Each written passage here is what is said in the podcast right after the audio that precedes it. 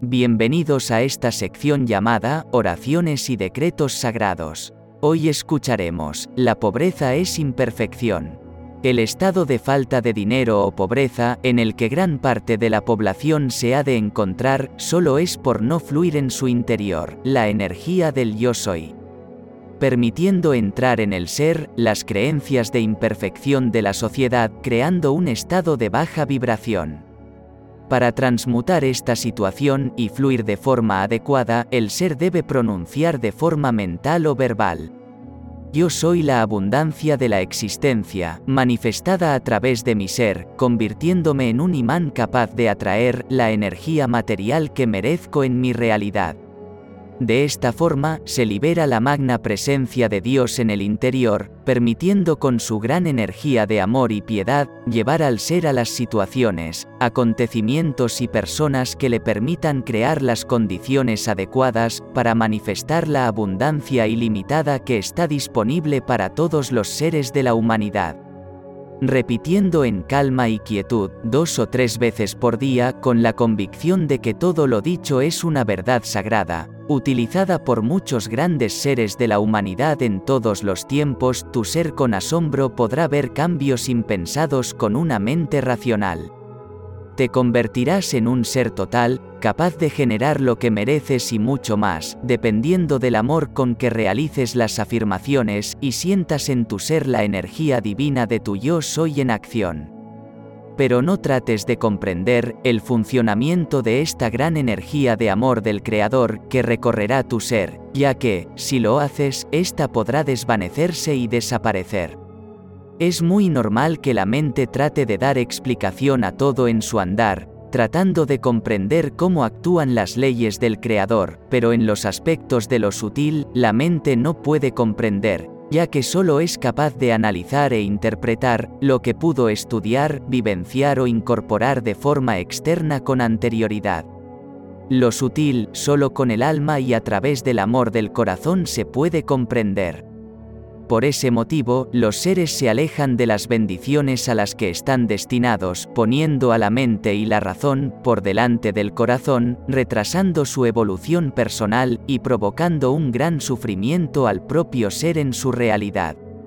Tú sabes cómo funciona la electricidad, pero no sabes cómo se ve, o qué es realmente lo que la hace funcionar, solo la utilizas en tu vida sin analizar, dando por sentado que al activar un interruptor una energía provocará la función que esperas realizar. Del mismo modo, funciona la energía divina en tu interior, tú no sabes cómo se ve o que la genera, pero cuando activas el interruptor de las afirmaciones dichas en plena conciencia y de corazón, se produce la inminente acción. Pero debes recordar que tu ser es orgánico y estuvo bloqueado desde siempre, por las barreras que no le permitían fluir con normalidad como una manguera que se atrofió por dejarla de usar. Con el correr de los días tú podrás apreciar cómo se desbloquea el paso de la energía del yo soy en tu interior, y de ese modo cambia tu percepción, elevando tu vibración y sintiéndote mucho mejor. Pero no creas que todo será inmediato, ya que es un proceso individual y cada ser tiene sus tiempos y no se puede apurar. La mente siempre está apurada por ver los cambios, y esa energía muchas veces solo retrasa la evolución personal, esperando un cambio inmediato y duradero en la vida del ser que comenzó a despertar. Muchas veces, los seres se preguntan si es posible vivir en una felicidad continua sin experimentar más la infelicidad, la angustia o todas las energías que producen malestar en la humanidad. Te digo, amada alma, que cuando un ser despierta a la verdad, comprende que el mundo es como una escuela y como tal, a un aprendizaje continuo se debe enfrentar, observando a los demás como alumnos y maestros de su verdad, contemplando la perfección del Creador en todo lo creado en su realidad. De esta forma cuando llega una adversidad, se puede ver la enseñanza que debía dejar y no tendrá que regresar. Al mismo tiempo se disfruta del momento presente, ya que la conciencia del ser ha despertado y sabe que cada instante no regresa jamás. es en el disfrute del camino, donde el ser puede encontrar la alegría del andar y no en las metas impuestas por la mente o la sociedad. En contemplación de lo mencionado, se produce la dicha, que es un estado superior a la felicidad, ya que es duradero, hasta el final de la encarnación en la que el ser se encuentra en este plano terrenal.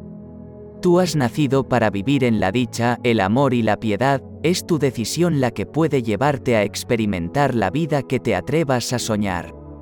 Cada ser es el creador de su realidad, es momento de comenzar a crear el mundo que merece la humanidad. Si tu corazón lo siente, puedes compartir, regalar un like, y si todavía no lo has hecho, suscribirte para ayudar a este humilde servidor a continuar con esta gran labor. Espero que mi trabajo te ayude a recibir bendiciones y encuentres la paz durante todo el camino. Mi alma saluda a tu alma.